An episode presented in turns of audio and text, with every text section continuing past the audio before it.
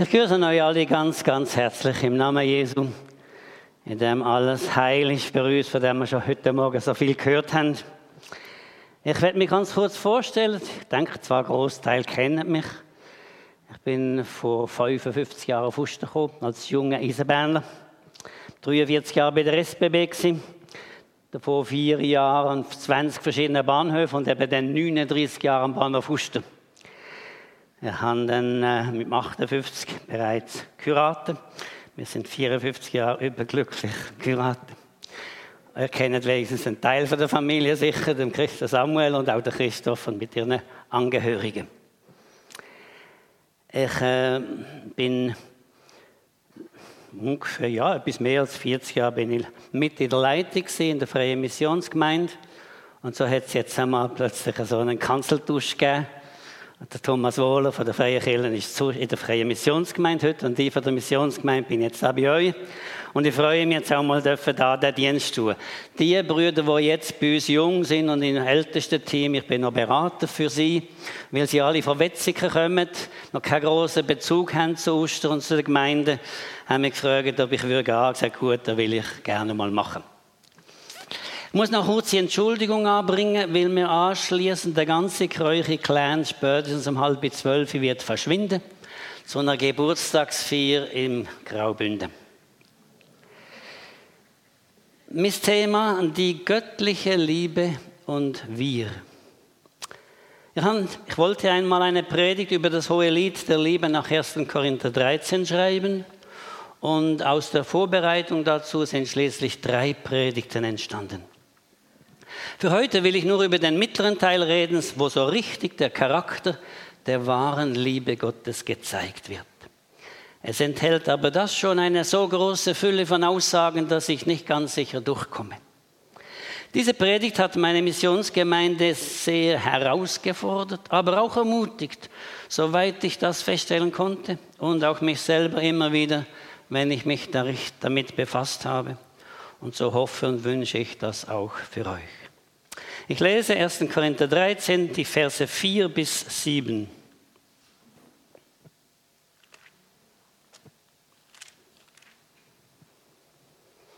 Die Liebe ist langmütig und freundlich. Die Liebe eifert nicht, die Liebe treibt nicht Mutwillen, sie bläht sich nicht auf, sie verhält sich nicht ungehörig, sie sucht nicht das ihre. Sie lässt sich nicht erbittern, sie rechnet das Böse nicht zu, sie freut sich nicht über die Ungerechtigkeit, sie freut sich aber an der Wahrheit. Sie erträgt alles, sie glaubt alles, sie hofft alles, sie duldet alles. Diese Worte in diesen vier Versen schildern primär nicht die Liebe der Christen, sondern die Liebe Gottes. Wir sehen hier tief ins Herz von unserem Gott und Heiland, in das Wesen, so, ja, in das er auch uns umgestalten und uns damit bevollmächtigen will. So wie es hier geschildert ist, so sieht mehr und mehr der Mensch aus, den Jesus erkauft und gereinigt hat und der jetzt vom Heiligen Geist regiert wird. Das ist das Entscheidende, dass wir uns vom Heiligen Geist leiten, führen und regieren lassen. Davon haben wir bereits herrliche Dinge gehört heute Morgen. Regiert euch aber der Geist, so seid ihr nicht unter dem Gesetz, sondern unter der Liebe. Nun also zu Vers 4a, die Liebe ist langmütig und freundlich. Langmut ist das geduldige Ausharren, obwohl man ständig mehr oder weniger provoziert wird. Mit freundlich oder wie es auch übersetzt wird, gütig ist aktives Gutsein gemeint, das heißt das Aufgehen im Interesse des Nächsten. Speziell gegen unsere Kinder wollen wir langmütig sein, auch wenn sie ins Trotzalter und noch mehr, wenn sie ins Teenageralter kommen. Über die Teenies hat ja einmal eine Mutter ein Buch geschrieben mit dem Titel Wie umarme ich einen Kaktus? Nun, es sind ja nicht alle gleich stachelig. Die lateinische Bibel übersetzt den Satz, die Liebe ist langmütig mit den Worten, die Liebe kann leiden. Sie kann sich viel gefallen lassen, ohne zu ermüden. Aber wie weit sind wir oft davon entfernt? Solche Liebe können wir bei unserem Erlöser, bei Jesus lernen. Wie hat er gelitten, als er für uns am Kreuz hing? Und er hat nicht aufgehört, uns zu lieben. Was haben wir ihm nicht schon alles angetan? Und er liebt uns immer noch. Seine Liebe hört niemals auf, heißt es in Vers 8 des Kapitels 13. Die Liebe ist freundlich. Jetzt geht es in die Praxis. Pastor Wilhelm Busch schreibt, ich saß an meinem Schreibtisch, um eine Andacht zu schreiben über die Liebe. Ich las noch einmal das gewaltige Kapitel 13 durch, in dem Paulus von der Liebe spricht. Die Liebe ist freundlich. Wie ein heller Sonnenstrahl kam mir dieses Wort vor und ich überlegte gerade, wie ich wohl den Lesern dieser Andacht Mut machen könnte, es mit der Liebe zu versuchen. Da läutete es an der Wohnungstür. Das schrille Tönen riss mich aus meinen Gedanken. Ich war allein zu Hause, also musste ich öffnen. Etwas verdrießlich, weil ich mitten aus meinen Gedanken gerissen war, ging ich an die Tür. Eine vom Regen nasse Frau klappte ihren Schirm zusammen und sagte, ich wollte eigentlich zu den Leuten gehen, die da im oberen Stock wohnen. Ja, ja dann gehen Sie doch, sagte ich gereizt. Ich hindere Sie doch nicht. Sie lächelte ein wenig töricht und sagte, da scheint aber niemand zu Hause zu sein, es macht keiner auf. Ich zuckte die Achseln. Na, dann will ich mal wieder gehen, meinte sie, machte ihren Schirm wieder auf und ging. Ärgerlich über diese Störung begab ich mich an den Schreibtisch zurück. Wo war ich doch eben stehen geblieben? Und dann traf es mich ein wie ein Blitzschlag. Die Liebe ist freundlich. Da hatte ich es. Wie schön kann man über die Liebe schreiben, reden und theoretisieren, aber die nasse Frau an der Tür und die bösen Nachbarbuben und der Chef und die Kollegen und, und, und. Die Liebe ist freundlich. Dieses Wort ist nicht etwa eine hübsche Moral, sondern ein Gericht über unser Leben. Eine Anklage gegen unsere ungöttliche Art. Es macht uns zu Sündern, die immer wieder Vergebung und auch immer wieder Heiligen Geist zur Erneuerung und Veränderung brauchen. Ihr kennt wohl alle das Wort in Epheser 5, 18. Lasst euch vom Geist erfüllen. Wörtlich heißt es dort, lasst euch immer wieder vom Geist erfüllen. Und dafür und darum wollen wir auch immer wieder bitten. 4b, die Liebe ist nicht eifersüchtig. Andere Übersetzungen sagen, die Liebe eifert nicht oder ist nicht neidisch sondern sie freut sich, wenn andere geehrt oder geliebt oder gelobt werden. Denn Eifersucht ist eine Leidenschaft, die mit Eifer sucht, was Leiden schafft.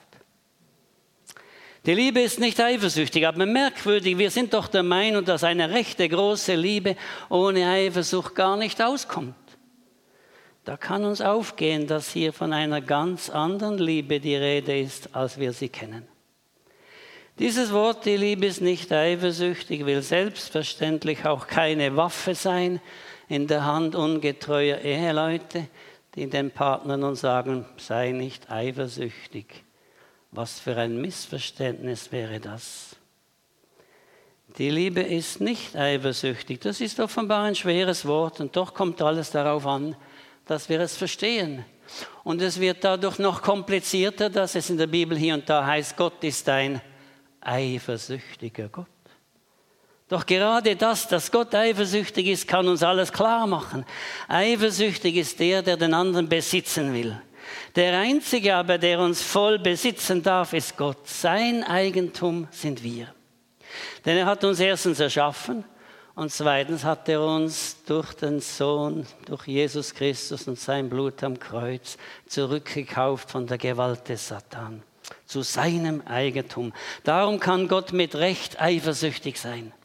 Bei uns aber ist es Sünde, wenn wir den anderen besitzen wollen, als gehöre er uns wie unser Eigentum, über das wir frei verfügen wollen. Auch unsere Kinder und unser Ehepartner sind letztlich nicht unser Eigentum. Wir müssen im Leben immer und überall lernen, loszulassen. Das fängt ja bei einer schwangeren Frau bereits bei der Geburt ihres Kindes an. Sie muss, sie darf loslassen. Wir dürfen uns alle allen von Herzen lieb haben, aber nicht wie Besitzer eifersüchtig sein. Die rechte Liebe will den anderen nicht besitzen, sondern für ihn da sein. Die Liebe treibt nicht Mutwillen. Ein Vater kam zu einem Pastor und berichtete von seinem Sohn. Sie müssen wissen, sagte er, dass der Junge im Krieg Schreckliches erlebt hat. Das führte dazu, dass er kaum einen Satz richtig sprechen konnte.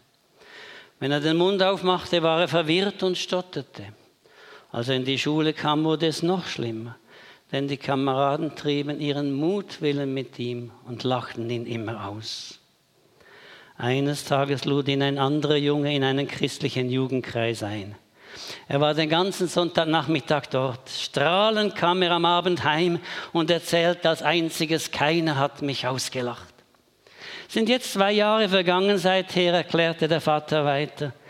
Der Sprachfehler ist fast völlig beseitigt. Und zwar, und dabei standen dem Vater Tränen in den Augen, durch die freundliche Art dieser Jungen, die von Gottes Wort und Liebe geprägt sind. Die Liebe treibt nicht Mutwillen. Ob uns da nicht manche Sünde einfällt? Die lateinische Bibel übersetzt, die Liebe handelt nicht verkehrt. Man kann schrecklich lieblos und verkehrt handeln. Man erzählt einem Menschen einen Scherz und merkt nicht, dass der in innerer Not ist. Man macht mit einem anderen Krach und hat kein Auge dafür, dass er mit seinen Nerven am Ende ist. Man schilt einen Menschen, dem man Mut machen sollte. Wir sind oft so ungeistlich und ungöttlich, darum handeln wir so verkehrt. Die Bibel aber spricht hier von der Liebe, die der Heilige Geist in uns wirkt. Und durch ihn wird man Jesus ähnlich. Jesus, der nie sich selber suchte, sondern immer die anderen. Die Liebe bläht sich nicht auf, das heißt, sie tut nicht groß von sich. Sie erkennt, dass alle Gaben, natürliche und geistliche Gaben, von Gott geschenkt sind und dass darum kein Mensch Grund hat, sich etwas darauf einzubilden.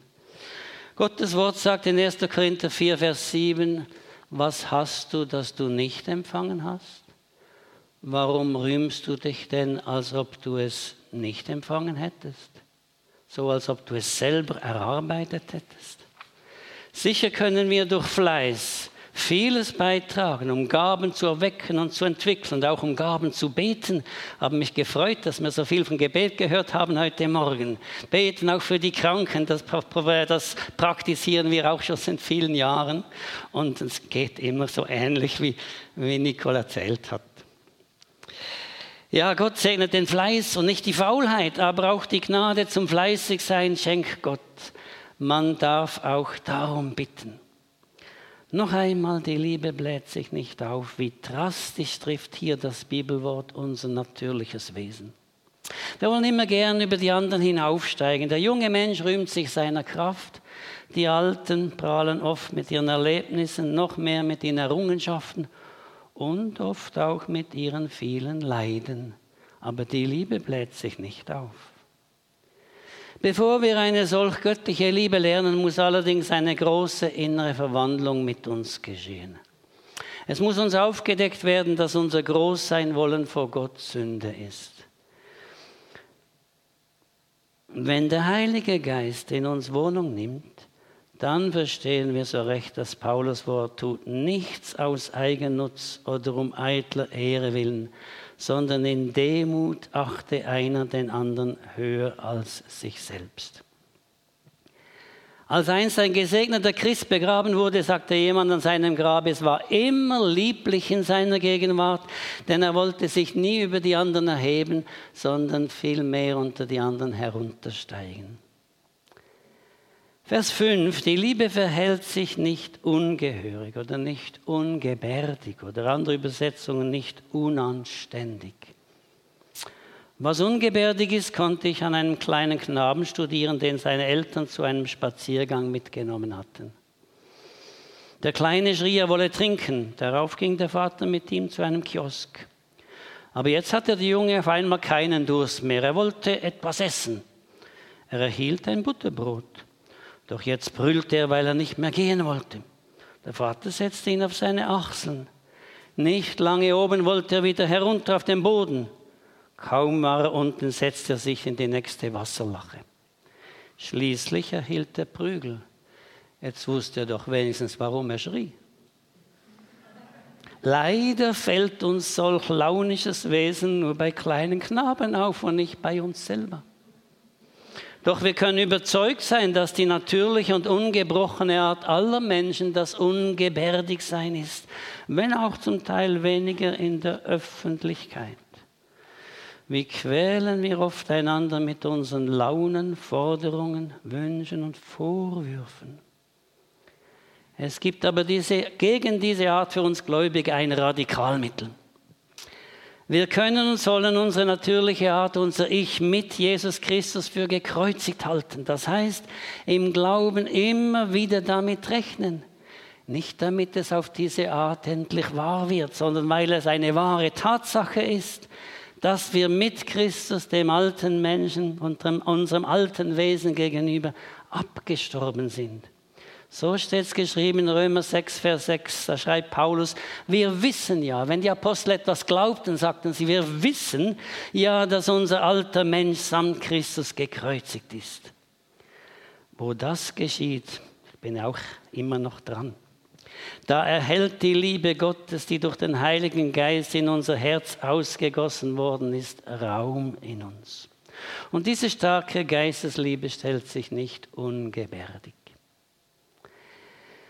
Die Liebe sucht nicht das ihre, sondern sie ist an allem interessiert, was anderen dienen und helfen kann. Die Liebe sucht nicht das ihre, ein Beispiel. In Seattle hatte sich vor einigen Jahren folgende Geschichte zugetragen. An den Olympischen Spielen für Behinderte standen neun Teilnehmer am Start des 100-Meter-Sprint. Sie alle hatten irgendeine Behinderung. Mit dem Startschuss ging es los auch wenn sie nicht alle auf den Hundertstel genau gestartet haben, so waren sie doch alle entschlossen zu rennen und möglichst zu gewinnen. Als alle ihr Bestes gaben, stolperte ein Knabe von ihnen, fiel zu Boden und begann zu heulen. Die anderen hörten den Knaben weinen, verlangsamten ihren Lauf und schauten zurück. Gemeinsam kehrten sie um und kehrten zurück zu dem Knaben. Ein Mädchen mit Down-Syndrom beugte sich zu ihm, gab ihm einen Kuss und sagte, es wird alles gut. Danach hängten sich alle neun die Arme ein und gingen so miteinander durchs Ziel. Wen wundert's, dass von der Empore während Minuten lauter Applaus ertönte? Ein Kinderspiel ist das nicht für Gesunde und Starke. Und was uns da gesagt wird, die Liebe sucht nicht das ihre. Die Liebe sucht nicht das ihre. Mit diesen Worten sollen wir nur einfach fertig werden. Nein, der Herr wird unser Bruder und lebt uns diese Regel vor. Schauen wir auf ihn, wie er für uns am Kreuz stirbt. Da sucht er nicht seine Ehre, seine Größe, seinen Ruhm, auch nicht seine Ruhe oder seinen Profit. Da sucht er nur uns. Die Liebe lässt sich nicht erbittern, sondern sie erträgt willig Beleidigungen und Kränkungen. Aber wie können wir Menschen oft einander quälen? Ich denke an einen zart beseiteten Künstler, der hat sein Zimmer neben Mietern, die offenbar Nerven wie Drahtseile haben. Am Morgen aller Frühe stellen sie ihren Fernseher auf Sturmstärke und lassen ihn bis in die späte Nacht hinein toben. Mein Bekannter, bitte stellen Sie doch bitte leiser. Patzig antworten sie, sie haben uns nichts zu sagen. Der nervenschwache Mann geht daran zugrunde. Tragödie des Alltags. Jeder Mann von uns hat wohl mehr oder weniger mit Menschen zu tun, bei denen man sagen könnte, christliche Liebe in Ehren, aber jetzt ist Schluss. Die Liebe, einmal hört die Liebe auf. Nein, die Liebe hört nimmer auf, heißt es in Vers 8. Und hier steht, sie lässt sich nicht erbitten. Das heißt, für die rechte Liebe gibt es keinen Schluss. Der Mensch, den Jesus durch Gott erkauft hat, liebt ins Endlose, auch wo es nichts abträgt. Wie ist so etwas möglich? Eine Hilfe ist zum Beispiel das Wort, alles, was ihr tut, das tut von Herzen als dem Herrn und nicht den Menschen. Denn ihr wisst, dass ihr von dem Herrn das Lohn, als Lohn das Erbe empfangen werdet. Ihr dient dem Herrn Christus. Kolosser 3. Ich meine, wenn man das richtig bedenkt, ist das eine große Befreiung. Seit Christus für mich gestorben ist, brauche ich nicht mehr zu hassen. Bin ich nicht mehr verpflichtet, mein Recht qualvoll zu suchen, habe es nicht mehr nötig, mich selber zu rächen. Aber als ich solche Gedanken einmal einem Manne sagte, erklärt Pastor Busch, sagte der erzürnt, wo kommen wir denn hin mit solchen Methoden? Busch antwortete, da kommen wir in die Gemeinschaft mit dem Herrn Jesus, der am Kreuze sterbend noch für seine Freunde und Feinde betete, weil er sie liebte. Die Liebe rechnet das Böse nicht zu. Das heißt, sie trägt nicht nach, sondern sie vergibt. Unser Herr Jesus hat als Frucht seines Kreuzestodes die Vollmacht, uns die Sünden zu vergeben. Vergebung von Sünde und Schuld ist sein herrlichstes Geschenk. Der Prophet Micha hat diese Vergebung schon im Voraus verkündigt und gesagt, er wird unsere Sünden in die Tiefe des Meeres werfen, ins Gnadenmeer nämlich. Warum macht er das? Die Liebe rechnet das Böse nicht zu. Wer nun zum Reich Gottes gehören will, der muss doch diesem Heiland nacheifern. Der sollte sich von seinem Geist regieren lassen. Also lasst uns alle Erinnerungen an Böses, das uns angetan wurde, in die Tiefe des Meeres werfen. Die Liebe freut sich nicht über die Ungerechtigkeit es gibt einen gewissen niederträchtigen Zug der menschlichen Natur, der sich an Ungerechtigkeiten von anderen richtig erfreut, besonders wenn einem das Unrecht selber nützt oder einen vermeintlich besser scheinen lässt als der andere. Sprüche 24, 17 heißt es, Freue dich nicht über den Fall deines Feindes und dein Herz sei nicht froh über sein Unglück. Nein, die Liebe freut sich nicht über die Ungerechtigkeit. Im Gegenteil, sie trauert über eigene und fremde Schuld. Beides beleidigt ja unseren Gott. Wir müssen das Wort Ungerechtigkeit hier sehr weit verstehen. Die lateinische Bibel übersetzt Iniquitas mit Unebenheit oder Härte. Kindern Gottes blutet das Herz über der Härte der Welt. Als der Sohn Gottes in die Welt kam, da jammerte ihn das Elend der gefallenen Menschheit. Es brach ihm das Herz darüber. Menschen, die dem Herrn Jesus angehören, so sagt die Bibel, sind Glieder an seinem Leib. Darum kann es ja gar nicht anders sein, als dass sie mit Jesus mitleiden am Jammer der Welt. Ich kenne eine Christin, die jedes Mal zutiefst erschüttert ist, wenn sie Nachrichten hört oder liest von Kinderprostitution, Mädchenbeschneidung, Kindersoldaten.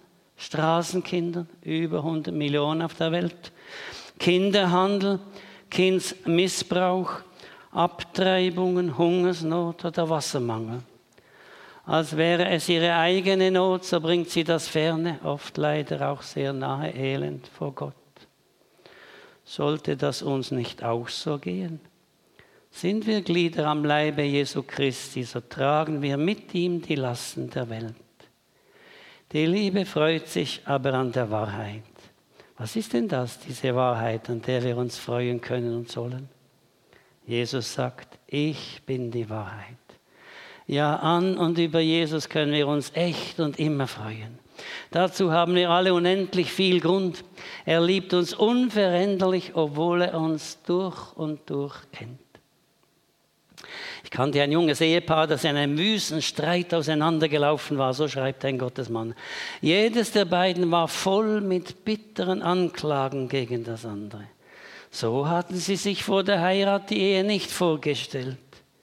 Doch dann geschah das große Wunder, dass der Mann und die Frau jedes für sich zu Jesus fanden und sich von Herzen zu Gott bekehrten. Sofort war den beiden klar, jetzt muss unsere Ehe wieder in Ordnung kommen. Ich war dabei, als sie zusammenkamen, schreibt er. Das ist mir unvergesslich. Eins bat das andere um Vergebung. Jedes sah nun plötzlich nur noch seine eigene Schuld. Da brach das Licht der Wahrheit und der Liebe durch. Jesus war mächtig geworden in dieser Ehe. Aber die ganze Geschichte war für die Augen der Welt keine große Sache. Die Zeitungen nahmen keine Notiz davon. Ja, sogar Hausgenossen machten nur ein paar zweifelnde Bemerkungen. Aber die Kinder Gottes, in deren Herzen Gott das Feuer der Liebe angezündet hatte, freuten sich mit den beiden von ganzem Herzen. Die Liebe freut sich an der Wahrheit. Es gibt für ein rechtes Christenherz überhaupt keine größere Freude, als wenn das Wahrheitslicht Jesu irgendwo in die Dunkelwelt, in die Dunkelheit der Welt hineinbricht. Der Apostel Johannes schreibt, ich habe keine größere Freude, als die zu hören, dass meine Kinder in der Wahrheit leben. Worüber freuen wir uns? Sind wir noch gefangen in unseren eigenen alltäglichen Dingen und Problemen? Oder ist es uns eine Freude oder wenigstens auch eine Freude, wenn Jesus irgendwo zum Siegzug kommt und Sieg schenkt? Noch wichtiger scheint mir die Frage, freuen wir uns auch, wenn das helle Licht Jesu in unser eigenes Herz hineinleuchtet und uns die Wahrheit über uns selbst zeigt, die sicher wehtut? Spurgeon schreibt, je mehr wir durch die Gnade gedemütigt werden, desto mehr sollen wir in der Herrlichkeit erhöht werden. Und der Psalmist sagt von Gott, wenn du mich demütigst, machst du mich groß. Dazu ein kleines Erlebnis von mir. Vor vielen, vielen Jahren hatten wir auch einen gemischten Chor. Ich war Dirigent, hatte auch einen Kursbesuch zum Dirigieren. Wir wurden dann dort eingeladen zum Singen, einmal auch dann Zürcher Oberland in Deteriert, einer kleinen Konferenz. Das erste Lied hat wunderbar geklappt und dann kam das Gebet und dann das zweite Lied von uns und ich äh, nahm da meine Stimmflöte, Grundton, Alttenor, äh, Bass und, und so weiter, ja, Sopran. Und irgendwie kam ein wenig ein Echo, aber nicht klar. Ich begann zu dirigieren, aber das war ein Katzenjammer. Ich musste abbrechen. Ich habe es nochmals versucht, habe ich den Ton nicht richtig genommen und es ging wieder nicht das zweite Mal. Erst beim dritten Mal konnten wir dann singen, so leidlich betrübt, ja, diese vier Strophen. Dann ging der Prediger auf die Kanzel und sagte als erstes, heute hat Gott den Jakob groß gemacht, denn es steht geschrieben, wenn du mich demütigst, machst du mich groß. Auch ein Trost, ja. Nun, ich glaube, meine Zeit ist abgelaufen, oder? Mögt ihr noch? Schlaft ihr noch nicht? Gut, machen ein wenig weiter. Zehn Minuten hoffentlich nicht mehr. Hm? Vers 7, die Liebe erträgt alles. Das kann beides heißen, nicht nur, dass die Liebe alles erträgt, sondern auch, dass sie die Fehler anderer verbirgt. Das griechische Wort ertragen kann auch mit bedecken übersetzt werden. Die Liebe stellt also nicht grundlos die Fehler anderer bloß.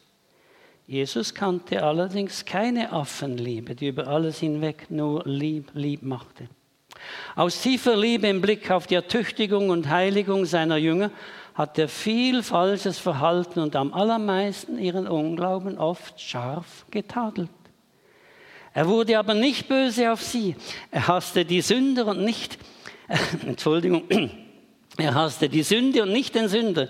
Und er trug alles und alle in Liebe, indem er sie hilfreich und angemessen korrigierte. Ich meine angemessen, offenbar brauchte Petrus etwas deutlicher. Nicht indem er einfach zu allem schwieg. Nochmals, die Liebe erträgt alles. Hier wird deutlich, dass der Apostel etwas ganz anderes meint, als was die Welt gemeinhin mit dem Wort Liebe bezeichnet. Unsere natürliche Liebe und alle menschliche Sympathie ist sehr empfindlich. Eine kleine Enttäuschung, ein unfreundliches Wort und schon hat die Liebe Schaden genommen. Unsere natürliche Liebe stirbt über kurz oder lang auf dem Schlachtfeld des Lebens. Aber hier spricht der Apostel von den Wirkungen, die der Heilige Geist in einem gläubigen Menschen hervorruft. Danken wir für, den, für seinen Geist. Denn wir, denken wir dabei auch zum Beispiel an den ersten Märtyr der jungen Christengemeinde in Jerusalem, an Stephanus. Was für eine grauenvolle Stunde war das, als man ihn vor die Tore der Stadt führte und mit Steinen totwarf. Hass umgab diesen Zeugen Jesu Christi, aber seine Liebe zu seinen Mördern hatte Bestand.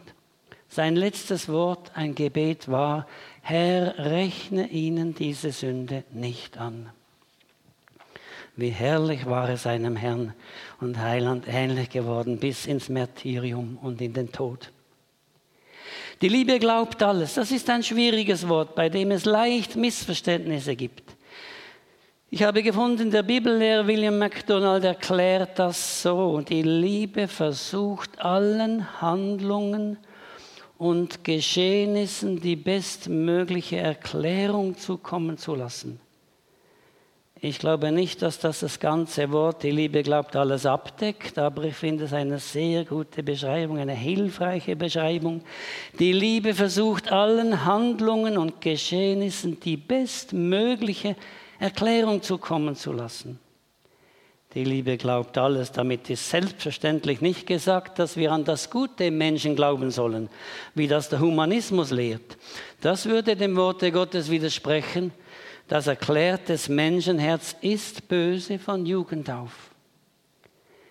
Die Liebe glaubt alles. Muss man denn nicht vorsichtig und skeptisch sein? Kann man denn überhaupt allen so glauben, sie so lieben? Nehmen wir wieder Jesus zum Vorbild. Wie er zum Beispiel mit Judas Iskariot umgegangen ist. Judas war ein Dieb, steht geschrieben, und Jesus wusste das. Trotzdem vertraute Jesus ihm die gemeinsame Kasse an. Wie kann man auch? Warum tut er so etwas? Ich denke, Vertrauen schafft Vertrauen. Aber Judas hat es missbraucht. Trotzdem liebte Jesus ihn bis zuletzt und sagte ihm sogar bei seinem Verrat, mein Freund, verrätst du den Menschensohn mit einem Kuss? Nebenbei, das hat nichts mit Allversöhnung zu tun. Jesus hatte vorher auch von ihm gesagt, es wäre besser, wenn er nie geboren wäre. Ja, man kann allen Glauben schenken. Man kann es, wenn man den gekreuzigten, auferstandenen Sohn Gottes kennengelernt hat. Dann weiß man, mit ihm ist ein ganz Neues in die Welt gekommen. Im Vertrauen auf Jesus darf ich es wagen, in Liebe mein Herz gegen die Menschen aufzuschließen, auch gegen die Muslime. Nicht im Vertrauen auf die Menschen, sondern im Vertrauen auf Jesus dürfen wir alle Angst, alles Misstrauen, alle Lieblosigkeit über Bord werfen. Denn die Liebe glaubt alles. Sie glaubt vor allem all das, was Gott verheißen hat, weil Gott selber die Wahrheit und die Liebe ist und uns niemals enttäuscht. Die Liebe hofft alles. Und das in dem Sinne, dass sie ehrlich darum bemüht ist, dass alles zum Besten ausgehen wird. Nicht mit einer vagen Hoffnung, sondern mit einer sicheren, wie geschrieben steht, wiederum wir wissen aber, sie glauben das, der Paulus glaubte das und schreibt wir wissen aber, dass denen, die Gott lieben, alle Dinge zum Besten dienen. Was hoffende Liebe ist, können wir wieder am besten von Jesus lernen. Seht ihn dort am Kreuz hangen. Um ihn herum nur Verachtung, Spott und Ablehnung. Es gibt dazu eine Novelle von dem dänischen Dichter Jens Jakobson, in dem er diese Kreuzigungsszene einmal ganz anders schildert. Er schreibt, da sah Gottes Sohn, dass sie der Erlösung nicht wert waren und er riss seine Füße über den Kopf des Nagels heraus und er ballte seine Hände und riss sie los und sprang vom Kreuz herab und riss sein Gewand an sich mit dem Zorn eines Königs und fuhr zum Himmel auf. Und das Kreuz blieb leer stehen und das Werk der Versöhnung war niemals vollbracht. Bestimmt wäre es so gewesen, wenn Jesus so wäre, wie wir sind. Aber er blieb am Kreuz bis zum Ende. Und warum? In seinem Herzen brannte die hoffende und glaubende Liebe Gottes. Und die sieht nicht nur auf die Gegenwart, sondern sie hofft alles. Und was hoffte Jesus da? Was denkt ihr? Er schaute in die Zukunft, da sah er im Geist, wie Millionen von Sünden an ihn glauben und durch ihn zu Gotteskindern werden. Er sah, wie unzählbare Scharen durch sein Blut gereinigt werden und in seinem Kreuz die Kraftquelle zu einem neuen Leben finden. Diese hoffende Jesusliebe wird durch den Heiligen Geist in das Herz der Kinder Gottes ausgegossen. Ausgegossen, nicht nur ausgetröpfelt. Jetzt können auch sie in Liebe hoffen. Und noch das Letzte, die Liebe duldet. alles. An schlechte Behandlung und sogar Verfolgung. Die griechische Sprache hat für dulden ein Wort, das eigentlich festbleiben oder stehen bleiben oder auch darunter bleiben bedeutet. Stehen bleiben, wenn alle anderen weglaufen. Solche Liebe hatte der Jesus zu seinen Jüngern. Wie abscheulich hatten sie ihn zum Teil verraten, preisgegeben und verleugnet, als es zum Ende, zum Kreuz hinging. Wir dürften uns nicht wundern, wenn er nach seiner Auferstehung solche Gesellen abgeschrieben hätte. Wir hätten es wahrscheinlich so gemacht. Aber Jesus suchte sie auf, ging ihnen nach und hielt die Liebe und hielt die Liebe zu ihnen fest. Und wisst ihr was? Das gilt nicht nur für die Jünger damals. So hat er ja auch an uns gehandelt. Er liebt uns alle bis ans Ende, denn seine Liebe erduldet alles. Und so wollen wir auch eine solche Liebe zu ihm haben, wie wir gesungen haben. Und diese starke Liebe, die Jesus und seine Jünger verbindet, soll auch hinausstrahlen in die Welt zu allen Völkern und Rassen. Diese göttliche Liebe schenke uns allen der Herr immer mehr. Amen.